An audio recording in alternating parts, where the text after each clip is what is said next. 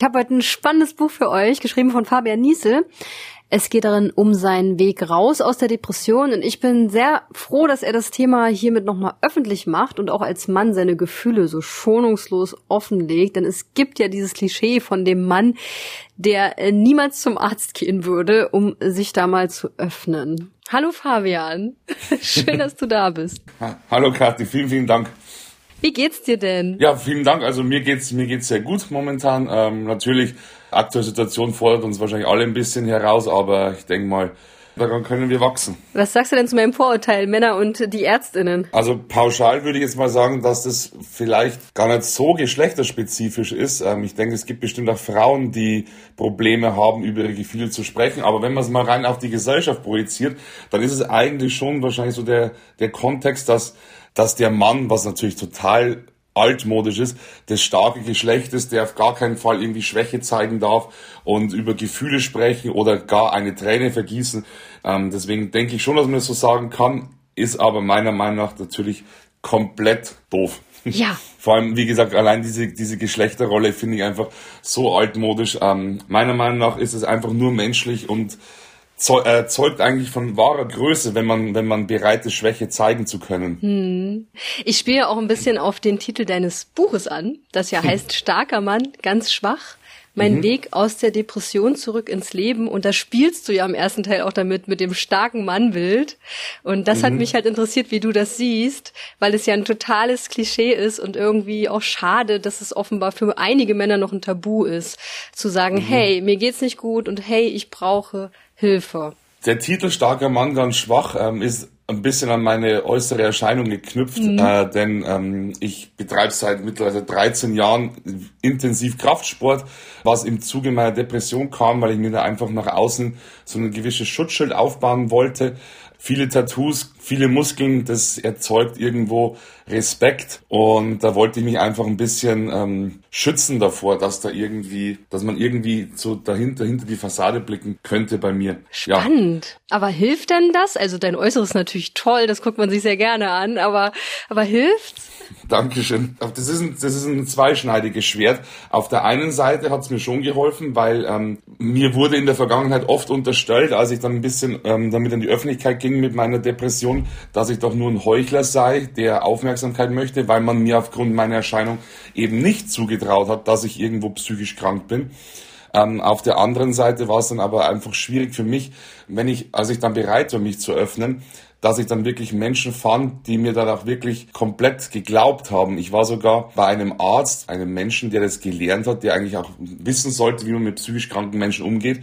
Und der meinte wirklich eiskalt zu mir, ähm, er hat jetzt da keine Zeit für meinen Blödsinn, weil das ja nicht die Wahrheit sein kann, was ich ihm da erzähle von mir. Ja. Man muss jetzt natürlich auch sagen, Depression, das ist natürlich eine, eine Krankheit, ein Krankheitsbild, wahrscheinlich auch sehr individuell, wie sich das auswirkt auf einzelne mhm. Personen und nicht wie ein gebrochenes Bein, oder? Ja, absolut. Man kann es auch wirklich nie so pauschalisieren, denn da jede Krankheit ist da ganz individuell anders. Natürlich gibt's viele äh, Schnittpunkte. Also in meinem Buch rede ich einfach, das ist halt, das ist meine Geschichte. Das möchte ich an der Stelle auch nochmal betonen, das ist kein Fachbuch. Ich, ich habe da einfach überhaupt nicht die, die äh, Kompetenz dazu, da irgendwelche wissenschaftlichen Daten oder so zu präsentieren. Ich erzähle da einfach meine Geschichte und habe jetzt festgestellt, dass vieles Feedback kam von anderen Betroffenen, die komplett andere Auswirkungen der Krankheit feststellen, aber viele Schnittpunkte trotzdem erkennen.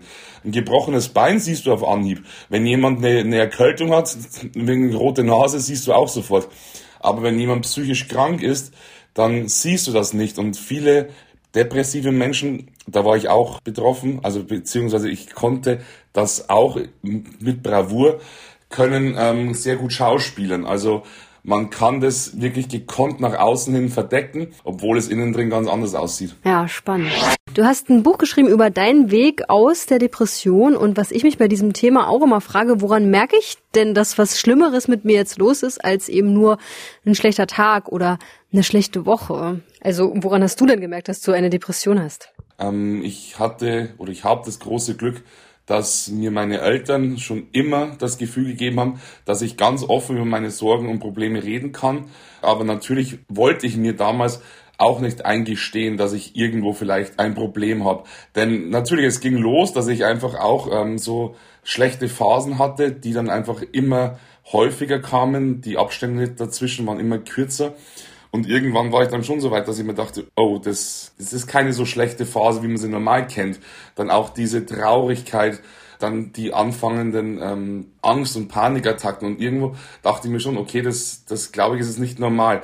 Aber ich hatte dann einfach so große Angst oder habe mich dann so geschämt, ähm, das überhaupt einmal zu äußern gegenüber meinen Eltern, weil, weil ich mir dachte so, nee, ich möchte, dass meine Eltern stolz auf mich sind und mhm. dass, dass ich, dass sie keinen depressiven Sohn haben. Es ist so krass, ne, dass das dann so schambehaftet ist. Also wahrscheinlich ja. hätte ja niemand von außen zu dir gesagt, nee, also da, da kann ich dich jetzt nicht mehr äh, als Sohn akzeptieren, aber dass das in einem selbst so verankert ist, ne? Ja, absolut. Das ist genau der Punkt, warum ich auch das Buch geschrieben habe, weil ich es einfach so schlimm finde, dass, dass sich Betroffene immer noch dafür schämen müssen. Aber ich habe ich hab leider in der Vergangenheit auch festgestellt, dass es teilweise ganz schwierig ist, damit auch wirklich ähm, offen umzugehen, denn nicht jeder ist da so feinfühlig und verständnisvoll.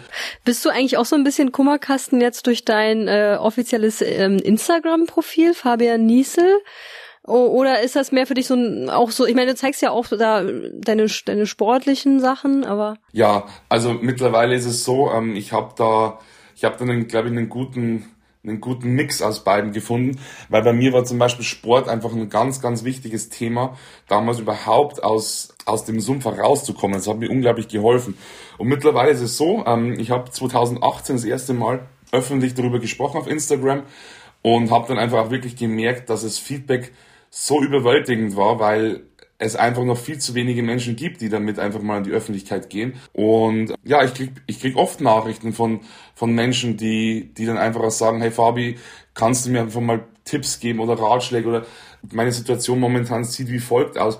Natürlich ist es teilweise auch belastend für mich, weil irgendwo nimmst du das dann trotzdem, nimmst du das trotzdem irgendwo an, äh, wenn es anderen Menschen schlecht geht, weil da bin ich einfach wahrscheinlich auch zu sensibel und dass ich das irgendwie von mir weghalten könnte.